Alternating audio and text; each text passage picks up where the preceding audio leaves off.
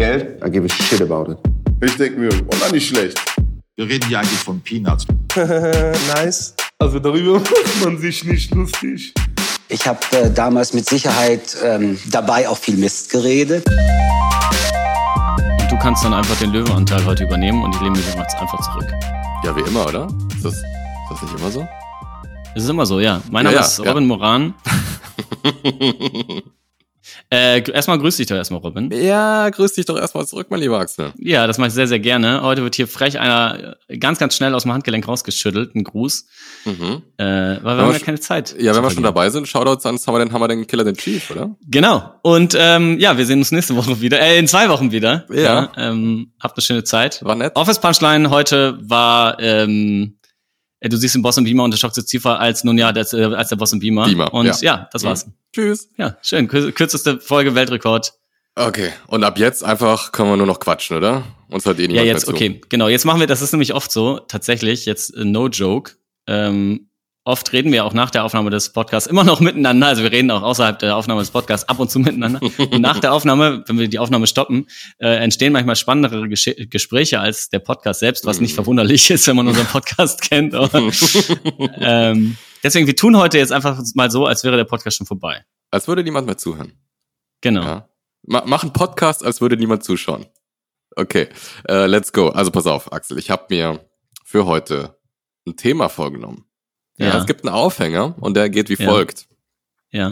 Ich bin ja äh, gerade bei einem neuen Kunden und äh, wir sind in der Findungsphase und äh, es gibt das ein oder andere Team, äh, wo ich jetzt erstmal so ein bisschen gucken muss, was wollen die eigentlich von mir? Und es gibt ein Team, äh, da ist es besonders happig, weil der Product Owner dort äh, sich erstmal Business Owner nennt. Das heißt, es ist nochmal irgendwie äh, was, was übergreifenderes. Ja, so ganz genau ist es auch nicht klar, was es ist. Aber ähm, er gebärt sich als, ja, ich würde sagen, als Teamlead, Team, Chef, Führungskraft. Mhm. Das heißt, ähm, unterschiedlich zu, zu Product Ownern, die sagen würden, ich bin für das Was verantwortlich, ne? ich gebe an, was in diesem Team gemacht wird, macht er Mhm. mehr. Und ein Beispiel, was er macht, ist zum Beispiel, wenn es darum geht, ähm, zu sagen, ah, eigentlich ist das Daily nicht genug, wir bräuchten noch irgendwie ein anderes Meeting. Dann würde er dann reingehen und sagen, äh, ja, bestimmt, aber mehr, mehr Serientermine gibt's hier nicht in diesem Team. Okay, also er, er, er, er diktiert direkt die Anzahl der Serientermine fürs Team. Genau, genau, genau. Also sehr direktiv. Er, aber er ist keine disziplinarische Führungskraft. Er ist sozusagen laterale Führungskraft, indem er das Produkt verantwortet. Genau, für eine Produkt. Person ist er auch disziplinarisch, aber das ist egal. Okay, das. Äh, okay. und, äh, und für den Rest eben nicht. Aber er gebärt sich eben als jemand, der auch vorgeben kann, was für Serientermine eingestellt werden zum Beispiel. Ne? Ähm, Und das Okay. relativ dominant. Und dann habe ich das Gespräch mit ihm gesucht, alleine. Und äh, dann waren die, ähm, das Gespräch war dann auch viel sanfter, ja, und hat dann auch Mhm. so ein bisschen Dinge relativiert. Aber er meinte, er macht das, weil er den sogenannten Total Cost of Ownership bei sich sieht. Aha. Und das ist jetzt ein Begriff, der kommt äh, einmal aus, aus der Wirtschaftslehre, äh, aber der hat auch im, im Agile-Bereich nochmal so eine eigene Bedeutung. Und da geht es eben darum, dass ein Team, also ein Produktteam, ein, ein cross-funktionales, egal was die machen, Total Cost of Ownership übernehmen sollten. Ja, also was Ja. beinhaltet das alles? Initialkosten, ja, um irgendwie überhaupt irgendwas zu starten, kostet meistens was. Dann natürlich die Personalkosten von den Leuten, die da Ownership arbeiten. von was überhaupt? Äh, von, von diesem Teilbereich, den Sie als Produkt bezeichnen würden, als Team. Okay, das heißt, was kostet es das Team, äh, dieses, diesen Teil des Produkts zu besitzen, zu ownen, zu verantworten? Genau. Also, wenn du eine App Okay. baust, dann diese App gehört dir und alle Kosten, die anfallen, äh, ob- obliegen deiner Verantwortung. Okay, got it, got it. Genau. Also auch Personalkosten, auch Lizenzkosten, Wartungskosten, ne? Und auch wenn das Team irgendwann nicht mehr ist, wie viel kostet das Produkt weiter? Also solche Sachen kommen damit rein. Wartungskosten ist, wenn ein Entwickler nichts zu tun hat, richtig? Genau, die warten dann einfach. Die warten dann, ja. Und, und er meinte, äh, er gibt eben an, sowas wie, hier gibt's nicht mehr Serientermine, weil er als Business Owner, was auch immer das heißt, für Mhm. die Total Cost of Ownership, also auch für die Personalkosten verantwortlich ist. Und er müsste ja Mhm. hypothetisch dann mal, wenn alles in Bach runtergehen würde, vom Vorstand stehen und sagen, äh, ja, was hast du denn mit den Personalkosten getrieben? Mhm. Ja, ich habe ähm, jeden Morgen eine Stunde Daily gemacht, war dann so das Extrembeispiel. Und dann müsste er Mhm. sozusagen dafür gerade stehen. Und deshalb sagt er, eine Stunde Daily, mal als hypothetisches Beispiel, machen wir nicht. weil er Angst hat, dafür gerade zu stehen. Ist das so die Furcht oder ist die Furcht tatsächlich, dass das Produkt dann scheitert? Also, was war deine, was ist deine Vermutung dahinter? Tja, das ist die gute Frage. Also auf der Tonspur sagt er selbst, ähm, der, der Druck existiert gar nicht, den macht er sich selbst. Also er, er sieht Mhm. sich nicht vor diesem jüngsten Gericht irgendwann stehen, Hm. aber er spürt eben diesen eigenen Anspruch, dass die Personalkosten richtig verteilt werden müssen. Hm. Puh, okay. Und dann dachte ich, wow, das ist auf jeden Fall ein Verständnis von einer Rolle, das ja einer äh, disziplinarischen Führungskraft sehr nahe kommt. Ja.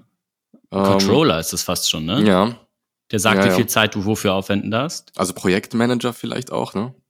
Ja, wobei selbst da, also das finde ich schon krass, ähm, selbst in, in Kontexten heutzutage, egal wo du arbeitest, ähm, wo du einen sehr, sehr hierarchischen Aufbau hast und deine Chefin, dein Chef dir ganz genau sagt, wie du deinen Job zu tun hast, selbst da haben die Leute ja so ein Stück weit Freiraum, wie sie ihre Zeit managen, Mhm. oder? Ja, ja, total. Also es, war- es war ganz verrückt für mich zu erleben, dass in einem, einem klar, einem ausdrücklich agilen Umfeld, auch hier wieder, was auch immer das heißt, Ja. äh, aber mit äh, crossfunktionalen Produktteams, die eben selbst organisiert arbeiten, dass da eine Person ist, die von sich selbst sagt, sie ist brutal agil und Mhm. lean und so weiter, aber dann so eine Dominanz an den Tag legt, die für mich nicht vereinbar ist. Ja, dann ist für mich, stellt sich für mich ja eigentlich die Gretchenfrage, wie ist denn eine, also für mich ist ein großer Baustein von Agilität, also sprich von Arbeit im komplexen Umfeld und schnell handeln können und schnell Mhm. Entscheidungen treffen können, ähm, das autonome Team. Das Team, Mhm. was Mhm. ohne Abhängigkeiten schnell, also was schnell sein will und dementsprechend keine Abhängigkeiten haben Mhm. sollte und deswegen Mhm. auch selbst entscheidet Mhm. und alles hat, um zu entscheiden und zu bauen und zu releasen und was weiß ich. Das, wie, wie, inwiefern widerspricht sich das autonome Team mit der Angst, dass die selbst kein Gefühl dafür haben, was sie eigentlich kosten? Mhm. Oder? Also wer hat denn dann noch ein Auge, also das ist ja die Frage, wer hat denn jetzt noch ein Auge drauf, was dieses Team kostet, wenn die sich selbst managen? Shit. Mhm. Und das Witzige ist dann ja, äh, die Angst ist meiner, meines Erachtens berechtigt, weil oft gehen wir zu Teams hin und sagen, viel Spaß, ihr seid jetzt agile, ihr habt jetzt keinen Chef mehr und ihr macht Mhm. jetzt alles selber. Völlig berechtigt. Aber wir, Ja. aber wir gehen nicht mit denen hin, hin und sagen, okay, und jetzt zeigen wir euch mal, was der Business Case hinter eurem Mhm. Produkt ist. Ne? Also wir Genau. geben denen nur die Verantwortung fürs Bauen, geben denen aber nicht die Verantwortung für den Business Case und sagen, das liegt schön beim PO. Und dann Mhm. wundert es mich nicht, wenn der PO sagt, äh, Leute, ich, wenn, also wenn der PO anfängt, Urlaube freizugeben und zu Mhm. erlauben, ob man da sein darf oder nicht da sein, das sehe ich sehr, sehr oft, dass der PO gefragt wird, hey, können wir dieses, diesen Mhm. Sprint mal Mhm. refactoren oder Genau, so. genau, Weißt genau, genau, ja. Der PO ist plötzlich komplett für die Zeit des Teams verantwortlich oder fühlt sich verantwortlich und Mhm. managt diese Zeit plötzlich auch sehr, sehr aggressiv, weil er oder sie die einzige Person ist, die wirklich transparent Verantwortung übernimmt für den Business Case, obwohl das Team ja eigentlich selbst Verantwortung dafür übernehmen müsste, wenn es autonom wäre. Genau. Und, und das ist der Aufhänger. Und, und genau, also alles, was du gesagt hast, sehe ich genauso. Und der Aufhänger ist für mich heute die Frage an dich, was ist denn dieser Total Cost of Ownership, den ein Team übernimmt? Also was, welche Verantwortungsbereiche übernimmt so ein crossfunktionales, autonomes Team? Äh, siehst du den, den Produktmanager als Teil des Teams?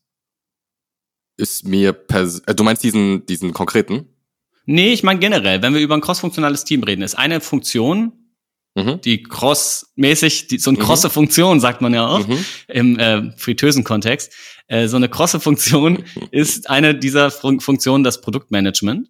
Ja, also wenn diese Person äh, Teil des äh, kreativen Denkprozesses ist, von was wird gebaut und so weiter und auch irgendwie Teilhabe hat, äh, dann ja. Ja. Ja, dann Ja, ist so, so verstehe ich einen Produktmanager, ja. Okay, dann, dann ja, dann würde ich sagen Teil des Teams. Also sagen wir mal, eine Produktmanagerin ähm, ist Teil des Teams, entscheidet in, in welche Richtung, also entscheidet nicht die Richtung, die gibt vielleicht das Unternehmen vor, aber der Mhm. Produktmanager, die Produktmanagerin entscheidet, okay, ähm, ich habe hier Discovery gemacht und habe mit unserem UX-Lern irgendwelche Mhm. Interviews gemacht und was ist ich. Mhm. Und ich treffe eine Entscheidung, die in meinem Ra Entscheidungsspielraum äh, ist. Mhm. Und ähm, diese Entscheidung äh, soll folgendes Outcome oder folgenden Impact haben und dann steht da irgendein KPI oder irgendein Business Value hinter oder so. Mhm. Und dieser, dieser Business Value, den muss das Team natürlich kennen. Und wenn das Team das, den kennt und sagt, ja, machen wir, dann übernimmt, finde ich, das gesamte Team, inklusive Product Owner oder Manager, gleichwertig Verantwortung für dieses Outcome. Wenn Zum alle Beispiel, den Daumen nach oben gegeben haben, ja.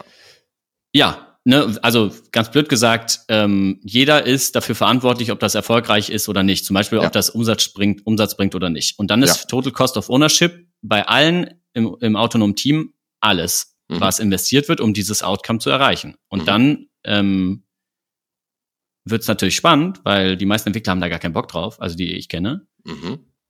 Ähm, und dann wird das so, dann diffundiert das relativ schnell automatisch wieder zu einer Person hin. Ich würde sogar noch einen, einen anderen Punkt nennen, der, der das schwer macht zumindest. Und zwar, dass es gar nicht transparent ist. Also selbst für, sag mal, ein PO, der das vielleicht, der viel mehr Kapazitäten dafür hat, um das alles auszuwerten und durchzurechnen, das wissen die meisten ja gar nicht, welche Kosten da insgesamt das Team trägt. Dafür müsste man ja auch tatsächlich die Personalkosten kennen. Mhm. Ne? Also da kommt einiges zusammen, was meistens nur disziplinarische Führungskräfte haben an Informationen. Ja, das müsste transparent sein und ich finde auch, wahrscheinlich sollte es bei einer Person liegen, das immer wieder transparent zu halten und dem Team Mhm, ja. transparent zu machen. Hey, liebe Leute, das waren diesen Monat unsere Kosten. Das haben wir uns vorgenommen, das haben wir erreicht. Also Zielsetzungen transparent machen, das diskutieren, ähm, vielleicht auch moderieren. Und das könnte ja perfekt bei einer Product Owner Rolle liegen. Ne? Dass Mhm. du aber als Product Owner halt eher so eine Art Inf Informat, also du bist einerseits Richtungsgeber in, Mhm. Andererseits bist du aber auch Information Radiator. Ne? Mhm. Du bist Mhm. jemand, der dem Team immer wieder spiegelt, hey, Achtung, wir haben hier ein Problem oder wir kommen nicht weiter. Wir haben ko- kollektiv Verantwortung übernommen, dieses Ziel zu erreichen. Ich übernehme gerade meine Rolle des Informationsgebers. Ihr müsst jetzt eure Rolle übernehmen des Ingenieurs, Ingenieurs oder des Umsetzers oder was weiß ich. Ähm, also auch da dieses, diese Information fließt ja heutzutage ganz oft gar nicht. Mhm, Der PO, genau. die PO geht ja selten mal zum Team hin und sagt, hey, unsere Teammetriken sehen scheiße oder unsere Produktmetriken sehen scheiße aus oder um, unsere Umsätze oder was weiß ich. Die meisten Entwickler, die ich kenne, kennen die Umsatzzahlen ihres Unternehmens, wo sie arbeiten, nicht. Ja, also und ich würde sagen, äh, gar nicht so sehr, weil Product Owner oder andere Rollen da keinen Bock drauf haben, sondern weil die Zahlen tatsächlich super schwer zu ermitteln sind in den meisten Unternehmen, weil die Daten gar nicht zur Verfügung stehen. Äh, Auf Teamebene. Ja, aber das ist ja schon Symptom von schlechtem Organisationsdesign, oder? Genau. Weil ja, wenn ich, genau. wenn ich sage, ich will ein bestimmtes, bestimmtes äh, äh, Zünglein an der Waage bewegen, erzeuge und, und mache dafür ein Team, was dafür verantwortlich sein soll, das zu tun, und die, das Zünglein bewegt sich nicht, dann kann ich relativ schnell rausfinden, empirisch, oh, das, was ich gedacht habe, was passiert, passiert nicht, jetzt muss ich was Mhm. anderes machen. Agile. Hm. Mhm. Aber wenn ich natürlich Teams immer nur so lasse, wie sie immer schon waren, also auch schon vor Agile, und keiner eigentlich weiß, was, was für einen Einfluss auf meinen Unternehmenserfolg hat, Mhm. dann kannst ja, das ist ja egal.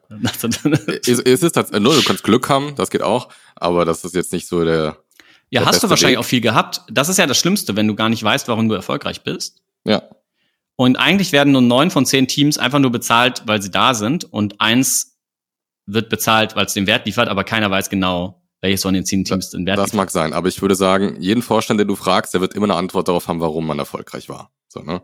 Also das ist ja viele Folklore, die dann einfach erzählt wird. Genau. Äh, äh, Dave Snowden würde sagen, der Markt war da und einer musste ihn befüllen. Einer musste ihn Mhm, erfüllen. Zum Beispiel, zum Beispiel. ja, So aber das würde kein Antwort. Vorstand sagen, weil Vorstand würde sagen, wir waren die Ersten, wir waren die Besten, wir waren die Schnellsten. Wir haben die geilste Kultur. Äh, wir sind die Besten, wir sind die Schnellsten Mhm. und so. Ähm, naja. Ja, pass auf, ich habe noch ein, einen kleinen Exkurs, weil wir gerade darüber gesprochen haben, jemand müsste doch äh, diese Zahlen zur Verfügung stellen, damit man als Team dann darüber sprechen kann, hey, ähm, was kann man daran schrauben, um besser zu werden oder uns auf die Schulter Mhm. zu klopfen, weil es besser geworden ist. Mhm. Ein, ein absolutes Anti-Pattern an dieser Stelle Mhm. ist, dass das jemand macht, der nicht im Team ist. Ja, also dass das, ähm, weiß ich, eine Hm. Abteilungsleitung ist oder ein Vorstand, der oder die dann ins Team kommt und sagt, ey, ich habe mir mal eure Zahlen angeguckt der letzten fünf Iterationen oder so. Äh, ihr seid richtig teuer und da kommt nichts rein. Das ist richtiges Gift. Okay, okay, total spannend. Ich finde, das ist äh, viel besser, als das, äh, das im Team zu haben. Okay. Ich fänd das- Dann, dann, ich dann fänd- lass, lass mich noch einmal kurz Ja, den, den Gedanken ja, ja. fertig machen und dann bin ich sehr gespannt, was du sagst. Ja, ja. Denn ähm, ich habe es mal erlebt, dass das passiert ist. Ja, äh, in einem ehemaligen Unternehmen. Die Teams hatten keine Ahnung, was für Kosten sie produzieren oder oder Kosten äh, oder Gewinne generieren. Und dann kam der CEO äh, ins Daily rein und sagte: So, ihr kostet mich hier 100.000 in der Woche oder im Monat, ich weiß nicht Mhm. mehr. Und äh, was was ist los? Was ist los hier? Ne? Also da muss doch jetzt mal was passieren. Und das hat Mhm. eine unglaubliche Angst produziert und äh, Mhm. hat erst recht zu keiner weiteren Verbesserung geführt. das klingt jetzt auf jeden Fall auch nach einer eher, eher, toxischen Erfahrung. Und da bin ich komplett bei dir. Ähm, ich mache mal das andere Gegenbeispiel. Wir sind jetzt so ein bisschen in den Extremen vielleicht. Mhm. Andere Beispiel ist, jemand im Team ist dafür verantwortlich, die Kosten transparent zu machen und die Gewinne dagegen zu rechnen oder Mhm. die Gains, die Benefits, die Impact, Outcomes, was weiß ich. Weil das Team, weil der Mensch erfolgreich sein will, wird diese Mhm. Person das irgendwie bewusst, unterbewusst so darstellen, dass es fürs Team gut aussieht. Mhm. Und das passiert nämlich Ja. auch. Wenn, wenn die POs anfangen, irgendwelche komischen Zahlen zu faken und irgendwelche Mhm. AB-Tests ähm, nur so, so lange laufen zu lassen, bis gerade eine Variante überwiegt und dann nicht und dann aufzuhören und so. Also so statistische Mhm. Kniffe und was weiß ich. Der Vorteil, wenn du das außerhalb des Teams hast, und im besten Fall ist es nicht der CEO, der reinkommt und sagt, so, ich schmeiß euch alle raus, sondern im besten Fall ist das jemand, der von Anfang an dabei ist und sagt, hey, ich bin euer schlechtes Gewissen oder euer Mhm. gutes Gewissen Mhm.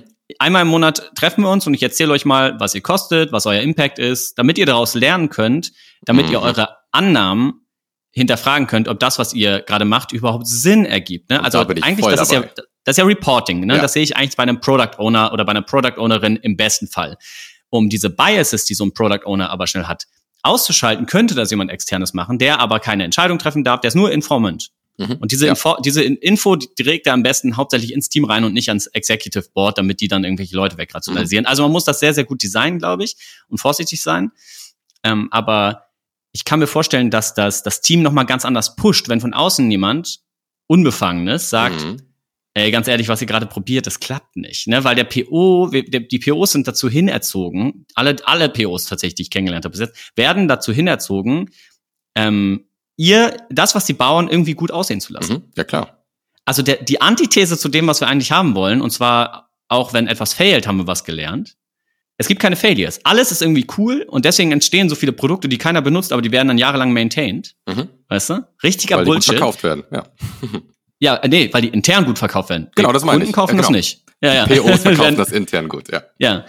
Und ähm, anstatt dass ein PO sagt, hey, sorry, was wir gebaut haben, bringt gar nichts, wäre es cool, wenn man so, ein, so, ein, so eine neutrale, so eine Schweizer Person hätte im Mhm. Unternehmen, die immer mal wieder so zu den POs geht und sagt, hey, ganz ehrlich, was ihr gerade baut, eure Annahme hat nicht gestimmt, eure Confidence, eu- irgendwie, ihr müsst jetzt eigentlich die Reißleine ziehen und pivoten zum Beispiel. Fänd ohne schlechtes großartig. Gewissen, ohne schlechte ja. Konsequenzen für ein Team oder für ein Ja. PO. Das fände ich mega aufregend. Und dann haben wir, sind wir wieder bei Total Cost of Ownership. Dann kann ich mir auch vorstellen, dass das ganze Team mehr bewusste Entscheidungen trifft und bewusster Geld in die Hand nimmt Mhm. für neue KollegInnen, bewusster Hiring-Entscheidungen trifft. Hey, wollen wir den jetzt wirklich oder die oder nicht? Also all diese Dinge, die wir unter Cost of Ownership verstehen, dann auch wirklich mal bewusst sich ins Gedächtnis rufen. Mhm. Ja, ist, ist, eine, ist die, der perfekte dritte Weg für mich. Ja, also außerhalb des Teams, aber eben unbefangen, nicht disziplinarisch. Mhm. Und du nimmst eben diesen Korpsgeist raus, den natürlich POs auch Mhm. haben. Ne? Man, man ist Teil des Teams. Man, man Ja. möchte ja eine geile Kultur innerhalb des Teams schaffen und, und auch irgendwie äh, zusammen Erfolge feiern. Und wenn man dann aber immer wieder sagt, so, Freunde, was ist mit den Kosten? Das, Mhm. das baut Distanz auf. Nee, also finde ich lohnt gut. sich Wir- das überhaupt? genau, Ne? Diese Frage, lohnt plädieren- sich das überhaupt, was wir gerade machen? Oh- Ohne dass Angst entsteht, das ist sehr Mhm. schwer. Ja, also wir plädieren für eine Rolle im Unternehmen, die Zahlen zur Verfügung stellt, die über ähm, Erfolg oder Misserfolg informieren können. Genau, so ein Challenger. Mhm. Jemand, der den P vor allem POs, Mhm. äh, aber das ganze Team, aber der, gerade POs sind oft halt irgendwie gefangen da drin, alles gut aussehen zu lassen. POs und Ent Entwickler und UXler und was weiß ich, ähm, challenge und in die Verantwortung nimmt und sagt, hey, ihr habt gesagt, vor drei Monaten, auch jemand, der von Anfang an sagt, was ist euer Impact, woran merkt ihr euren Erfolg? Ne? Jemand, der auf Erfolgserreichung äh, ähm, pocht und so. Das ist eigentlich jemand, das sehe ich normalerweise, das würde ich in Führungskräften sehen, in Managern, in manchmal Product Managers, je nachdem, wo du gerade bist. Mhm. Aber wenn das diese Leute nicht er- über erfüllen, dann nimm halt jemanden, der, der keine Führungskraft ist. Ist eine Art Controlling halt, ne? Muss man vorsichtig sein. Mhm. Und dann, was ja viele Leute sagen, ah, aber nee, je mehr die, die Entwickler dann Verantwortung übernehmen und auch noch sich Gedanken machen müssen über das, was sie kosten und so, desto weniger können die entwickeln. Mhm. Ja, Stimmt. dann ist das halt so, aber lieber so, lieber nach zwei Monaten dann ein Produkt wegschmeißen und was Neues machen, als das halt zehn Monate entwickeln und dann zehn Monate warten und kein Geld damit verdienen, weil wie teuer das gewesen ist. Also dann Mhm. lieber, ähm, also ich finde es effektiver, dass man die, die Teams dahin erzieht, bedachte finanzielle betriebswirtschaftliche Entscheidung zu treffen, zum Beispiel welches Feature bauen wir hier oder welchen Bugs, Bug fixen wir hier, als zu sagen, Hauptsache, die sind ausgelastet mit Entwicklungsarbeit. Ja, und diese Infrastruktur, also damit meine ich überhaupt die Daten zur Verfügung stellen zu können, plus die Erwartungen setzen zu können und das Wissen vielleicht zu vermitteln, wie man solche Dinge angeht, muss meiner Meinung nach das Management äh, gewährleisten. Genau, das ist, glaube ich, das, was viele Teams heutzutage tatsächlich als BI verstehen. Mhm, ne, ja. so interne BI-Teams gründen, die dann irgendwelche Data Warehouses genau, erschaffen und so. Also genau, oft genau, gibt's genau. das gar nicht. Aber ich glaube, auch viele Dinge könnte man kostengünstig erheben. Mhm, ja, also zum Beispiel? Ähm, ne, wie, wie, wie gut verkauft sich denn unser Produkt? Dann gehe ich halt einfach mal zu den Vertrieblern in meiner Firma und frage, wie gut verkauft sich das? also mach's mal qualitativ erstmal statt mhm. quantitativ. Mhm. Und ähm, ich glaube, ich weiß nicht mal, ob das eine Rolle sein muss. Ich glaube, es ist wie der Scrum Master im Scrum Guide, eine Verantwortlichkeit. Mhm. Und diese Verantwortlichkeit muss irgendjemand machen. Mhm. Und POs machen es oft nicht, weil die biased sind. Mhm. Und Manager machen das oft nicht, weil sie beschäftigt sind mit ähm, Jahresplanung oder irgendwas ja. machen, was machen Manager oder Urlaube freigeben oder Und nach Scheiß. drei Monaten explosieren die und sagen, was soll der Scheiß? Jetzt muss ich da mal rein. Genau. Und äh, diese Verantwortlichkeit muss irgendwer übernehmen. Irgendwer muss diese Transparenz schaffen über, mhm. ist das eingetreten, was wir geglaubt haben, was eintritt. Also eigentlich das, was wir äh, im Scrum Sprint Review nennen. Ja, genau. Also das ist für mich so der harte Teil, also überhaupt ähm, die, äh, die Rolle, die Verantwortung schaffen, sie kommunizieren und dann auch die Daten zur Verfügung stellen können, auch wenn sie qualitativ ja. sind, dann eben sagen, genau. hey, sprich mit Sales oder so. Das meine ja. ich mit Infrastruktur, das genau. oder du hast Design gesagt. Und der, der weiche Teil davon ist für mich wirklich, äh, die Leute da hinzubringen, zu schulen, ähm, am Anfang vielleicht unterstützen, wie man sowas macht. Das ist nicht trivial, das kann nicht jeder einfach so. Du meinst in dieser Verantwortlichkeit, äh, ja. diese neue, die wir uns gerade ja. ausgedacht haben. Wie genau. wollen wir diese Verantwortlichkeit nennen? Weil dann können wir relativ schnell ein Certification Scheme Eigentlich aufziehen schon, und sehr viel ja. Geld damit verdienen. Eigentlich schon. Ähm, Data Challenger. Data Challenger. Mhm. Ja, oder oder oder äh, Success Challenge, Outcome Challenging. Keine Ahnung. Irgendwie, wir, wir überlegen uns was. Schreibt uns in die Kommis. Mhm, Finde ich mhm, geil. Ja, ja neue Rolle. Zack. Ähm, da ist man muss aber nicht nur die Leute darin schulen, diese Verantwortlichkeit zu übernehmen oder in dieser neuen Rolle aufzugehen. Man muss auch die Teams vorbereiten und sagen, hey, keine Angst. Diese Person zeigt euch nur, was schiefläuft. Ne? Das ist ein bisschen wie ein Scrum Master im Team. Es ist so ein extern, also es könnte auch ein Agile Coach machen, ne? Mhm. der dann, ja, klar. oder eine Agile Coach. Ähm, ist jemand, der macht Dinge transparent, äh, äußert vielleicht ein paar Vermutungen und Beobachtungen mhm. und sagt, hey, und jetzt kümmert euch drum. Aber mit einem ganz, ganz anderen Fokus, als ein Agile Coach das oft macht. Agile Coach ist oft noch, wie arbeiten die Leute zusammen und passt das hier mhm. alles in die Strukturen, die Prozesse. Und die Person ist wirklich viel, viel datenfokussierter und viel, viel outcome-fokussierter. Und ich bin mir ziemlich sicher, es gibt einige hochrangige amerikanische Agilisten, die sagen, hey, das ist ein Agile Coach. Der Agile Coach mhm. soll nicht so viel touchy-feely machen, der ist fürs Outcome zuständig, der soll sich um die Delivery mhm. kümmern. Mhm. Ja, also vielleicht ist das, was wir gerade bezeichnen, einfach eine andere Ausgestaltung an der Agile Coaching-Rolle. Ja, äh, würde ich absolut auch so sehen. Gerade im US-Konzernbereich oder im Big Tech-Bereich kann ich mir vorstellen, dass das dort die Agile Coaches machen. Hm. Mega spannend. Und diese Angst nehmen, ne? Diese Angst nehmen, hey, und wenn euer, wenn euer Feature halt kacke läuft gerade, seid ihr nicht daran schuld. Ihr seid nur daran schuld, wenn ihr jetzt nichts dran, Ewig wenn ihr jetzt nichts ändert. Ja. Ne? Es ist nicht deine Schuld, dass die Welt ist, wie sie ist. Es ist nur deine Schuld, wenn sie wow. so bleibt, haben schon die Ärzte gesagt. Wow. Und das, Gleiche betrifft auch Produktentwicklung. Ja, es ist nicht eure Schuld, dass die Metriken nicht erreicht werden, weil wir wetten ja alle und wetten, wir wissen nicht, was passiert. Aber immer wieder Double Down auf eine Wette, wo man gar nicht weiß, ob man gerade gewinnt oder nicht, das ist einfach dumm ja, oder faul oder unwissend. Und das meine ich mit, ähm, also sollte es unwissend sein, dann ist es, äh, man stellt sich auf die Frage, was machen eigentlich Manager in einem agilen Umfeld? Genau das, das ist eine Aufgabe das von geil. dir. Setzt die Erwartung ja. und die Infrastruktur, damit das erfüllt werden kann. Genau, aber dann bitte vorher diese Menschen entmachten, damit die nicht irgendwie sagen können, okay, wir brauchen alle, müssen alle Leute rausschmeißen, alle neue. Also die mhm. dann sagen, wir haben keinen Erfolg, weil die Leute schlecht arbeiten. Nicht, weil wir schlechte, ähm, schlecht ge gewettet haben, mhm. sondern weil die Leute schlecht sind. Das ist die falsche Mutmaßung. Und da, das in vielen Kulturen, Unternehmenskulturen, ähm, und deswegen gerade, was wir sagen, das funktioniert in vielen Kontexten heute einfach gar nicht, weil wenn du da sagst, hey, unser Produkt performt nicht, ist die erste Quintessenz, okay, die Leute sind scheiße. Mhm. Anstatt zu sagen, wir haben uns aufs falsche, wir haben aufs falsche Pferd gesetzt. Punkt. Ja. Und jetzt müssen wir auf ein anderes Pferd setzen mit den gleichen Leuten. Und das das Pferd sind nicht die Entwickler. Das Pferd ist das Produkt. Mhm. Äh, bitte, ja. Ja, also es gibt immer Ausnahmen, es gibt auch äh, schlechte Entwickler und es gibt auch faule Menschen und bla bla bla, mhm. aber wir reden nicht über Ausnahmen. Wir reden über das, was 99 Prozent irgendwie der Fälle betreffen, betreffen können. Genau. Deswegen, erstmal muss die Kultur der Angst besiegt sein. Bevor Genau. Und, und, und dann können wir uns immer noch äh, drauf fokussieren, wer passt nicht in die Kultur und wer erfüllt nicht die Erwartungen und so weiter. Das ist so ein ganz anderer Schnack. Genau, wer will sich, wer will sich, wer will diese Verantwortung nicht übernehmen für Total Cost of Ownership? Obwohl Genau. wir jetzt ganz klar gemacht haben, das sind die Ziele, ähm, das ist der Ist-Zustand, das sind die Prognosen, ähm, das sind unsere Wetten und deswegen glauben wir, sind sehr erfolgreich. Wir wollten so und so viel Umsatz machen, damit sich das lohnt. Wir merken jetzt schon, dass wir es nicht schaffen und so weiter und so fort. Und wenn, also das wird auch lange dauern, dass gerade Leute, die lange schon Entwickler sind, wir reden jetzt über Entwickler, weil das unsere Erfahrung, aber lange schon auch in einem Betrieb sind, ne, SachbearbeiterInnen oder so Mhm. ähm, dass die lernen, Verantwortung zu übernehmen, das dauert. Das habe ich am eigenen Leib auch erfahren. Voll. Das dauert und das muss man behutsam machen. Und die, das Thema, ich sage es immer wieder, du musst die Angst nehmen. Mhm. Die Leute müssen wirklich, die müssen merken, auch wenn sie falsch liegen, dass sie nicht bestraft werden. Ja, es dauert eine Weile, aber wenn du eine gute Führungskraft hast, die das echt richtig regelmäßig vorlebt, dann kann das, dann kann das schnell passieren. Definitiv. Deswegen, äh, ich, ich habe sowas auch schon ein, zwei Mal erlebt. Shoutout an Roland an dieser Stelle. Kann ich nur äh, wiederholen, falls er irgendwann mal zuhört. Ähm, ja. Cool. Cool. Ey, hätte ich nicht gedacht, dass wir bei Total Cost of Ownership äh, auf so eine, auf so ein Thema, auf so eine Oder? Verantwortlichkeit kommen, ja. Wir haben eine Rolle geschaffen. Ja. Dann können wir jetzt äh, die Folge auch beenden, weil wir haben ja schon am Anfang der Folge alles äh, abgefrühstückt. Aber ich denke, wir machen trotzdem ein kleines, ähm, erstmal ein kleines Shoutout an das Thema, Ja, was du heute mitgebracht hast. An dich, kleines Shoutout an dich. vielen Dank. Ein kleines Shoutout. Und weil ein Jingle nicht genug ist, Ja, machen wir auch noch eine Office-Punchline, eine Punchline fürs Office. ja, der Vollständigkeit halber. Office Punchline. Äh, zum Thema Ownership? Hatten wir das schon mal? Glaub schon. Oder nee, lass uns doch einfach zum Thema Cost of Ownership machen. Wir machen es mal ein bisschen nischig. Okay. Okay. Cost of Ownership. Bis gleich.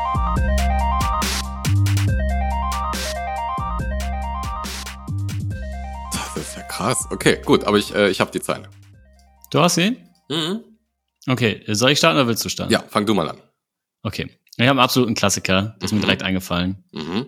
Ich denke, du wirst drauf kommen. Wobei, mal gucken. Ey, und ich schwöre auf das heilige Buch Gottes, ich verkaufe dir dieses braune Piece drei Kilo pro Woche. 1000 Euro im Einkauf beim Maastrichter Grasticker, ein Profit von 2000 Euro pro Kilo gleich 6000 die Woche, 24k im Monat, verstaue es im Koffer unterm Bett, nehme drei raus und kaufe mir Kaschmirswetter. Denn an den anderen, denn an den alten kleben noch Reste vom Haschischmesser. Okay, also an, anhand der Reimstruktur denke ich natürlich direkt an äh, Kollega den Boss. Ja, es ist auch natürlich Kollege der Boss. Mhm. Aber den Song, kennst du den auch? Nee, aber es ist wahrscheinlich aus dem Zuhälter Tape 1 oder 2. Er ist auf dem Zuhälter Tape 2, Boss der Bosse, es ist der Mhm. Song Sonnenuntergang, bei Sonnenuntergang. Mhm. Zweite Strophe.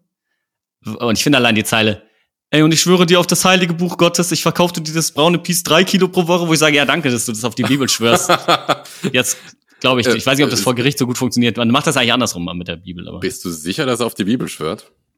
Ah, äh, auf, ja, auf ein anderes Buch vielleicht auch. Mhm. Möglich ist es. War nur ein beispielhaftes Buch, was ich hier gerade geäußert habe. Es gibt diverse Bücher äh, von diversen Gottheiten. Ich wollte jetzt nicht eins besser Die machen. alle als heilig sind. Mhm. Also das heiligste, das heil, einzige heilige Buch Gottes, was ich, was er natürlich meint, Ist ist, äh. Thinking, Thinking Fast and Slow von so. David Kahnemann. also worum geht's hier? Er rechnet uns vor, wie viel Geld er ähm, äh, umgerechnet mit dem Verkaufen von Marihuana macht Mhm. und ist dementsprechend stellvertretend für ein Team, ja, äh, was die Vertriebsstrukturen des Unternehmens, in dem sie arbeiten, gut kennt und zwar wirklich auch die Mhm. Zahlen. Das heißt, weiß, äh, what goes in, what comes out. Mhm. Ne? Und äh, weiß auch, was mit diesem Geld passiert, welche Investment Cases das gibt, zum Beispiel äh, Kaschmirswetter. Mhm. Ne? Mhm. Ähm, denn an den alten kleben noch Reste vom Haschischmesser. Äh, da wurde scheinbar dann auch Altes ähm, entsorgt. Also vielleicht gab es da eine AWS-Migration. ja?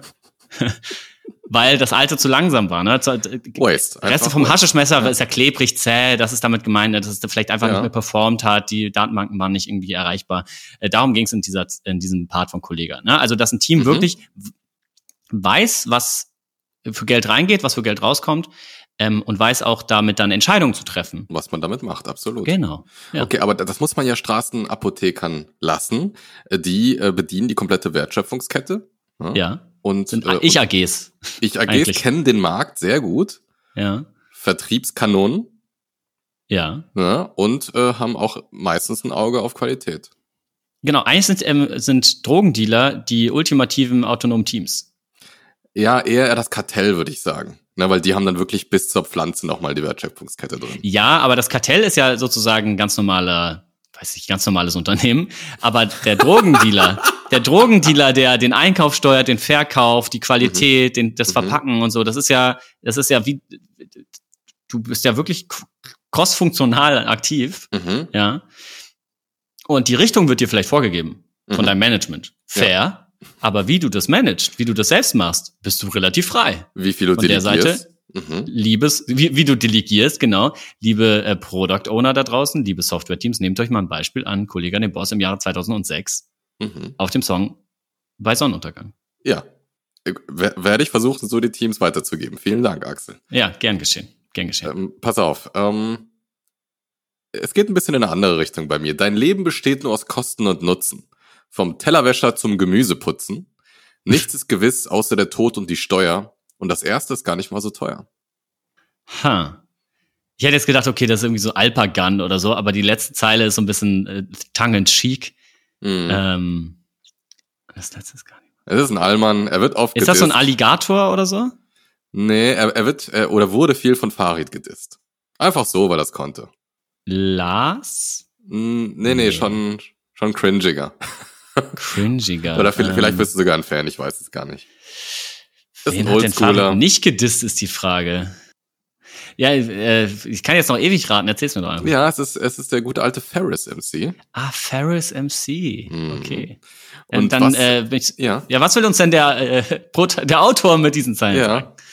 Ja. Äh, und zwar in dem Song Niemandsland möchte uns der Autor sagen, ähm, dass äh, Produktteams und Unternehmen generell natürlich eine gewisse äh, klinische Sterilität haben. Ne? Es geht halt um Kosten und Nutzen. Ne? Wir sind immer noch Mhm. im kapitalistischen System. Und äh, vom Tellerwäscher zum Gemüseputzen, da sieht man direkt, naja, das, was man sich erhofft hat vielleicht, ne, also dieses Millionär-Dasein, das hat jetzt nicht geklappt. So, anstatt Teller putzt man halt irgendwie Gemüse. Das heißt, da könnte man eigentlich schon direkt merken, Moment, da ist der Outcome nicht der, den wir uns erhofft hatten. Ja, Mhm. eigentlich könnte man hier schon die Reißleine ziehen. Mhm. Und nichts ist gewiss, außer der Tod und die Steuer. ja. Ähm, das heißt, es gibt gewisse Variablen, die klar sind. Und er hat sogar ausgerechnet, na, vermutet man, weil er sagt, das erste ist gar nicht so teuer. Das heißt, dann hat man schon angefangen, in die richtige Richtung zu denken und, und das Ganze auch quantitativ anzugehen. Und da sind einige, einige äh, Hausaufgaben schon gemacht worden, um den Total Cost of Ownership schon mal anzunähern. Ja, finde ich gut. Ich hätte jetzt fast sogar noch eine, noch eine Layer gefunden, und zwar Mhm. vom Tellerwischen, Tellerwaschen zum Gemüseputzen. Ne? Mhm. Ähm, das sind jetzt quasi zwei Aktivitäten, die Mhm. ein Team vielleicht übernimmt. Mhm.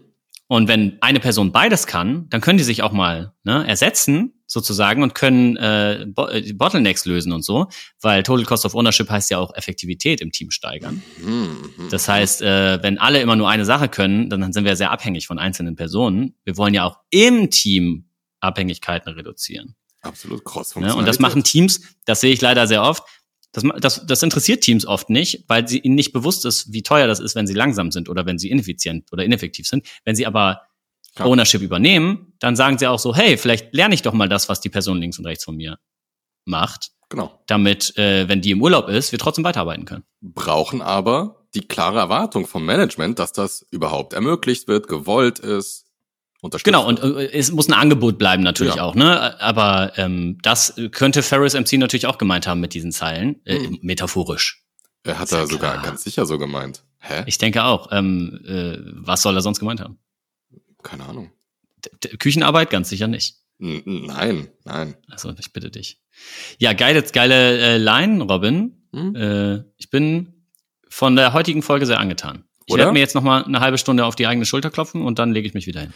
Schade, dass wir das nicht aufgenommen haben. Das wäre eigentlich eine ganz. Ey, wir müssen jetzt immer nur noch so Postfolgen machen, dann werden die Inhalte Ja, auch ne? besser. Ich sag dir das. Ja, ne? So. Endlich. Vielleicht, vielleicht haben wir dann auch mal einen erfolgreichen Podcast. Ja. Ey, das, das, ähm, das wird jetzt unser, unser kom- komplettes äh, Konzept, unser Running Gag. Wir, wir beenden die Folgen jetzt immer mit Mhm. der Verabschiedung Mhm. und machen dann Free, After free Podcasts. Mhm. After, After Party. Mhm. Ja. Finde Aftermath. ich gut. Ja. Cool. Dann ähm, muss ich ja den ZuhörerInnen jetzt gar nicht Tschüss sagen, weil sie hören uns ja gar nicht, weil wir haben ja Nee. vergessen aufzunehmen. Kannst aber dir, verabschieden. Ja. wollte ich gerade sagen. Also äh, deswegen, Robin, vielen lieben Dank für die Folge und wir hören uns spätestens in zwei Wochen wieder. Ich freue mich drauf. Ich freue mich Ja. drauf. Auch dir vielen Dank. Dann äh, adieu, äh, Bussi. Baba. Tschüss. Ciao.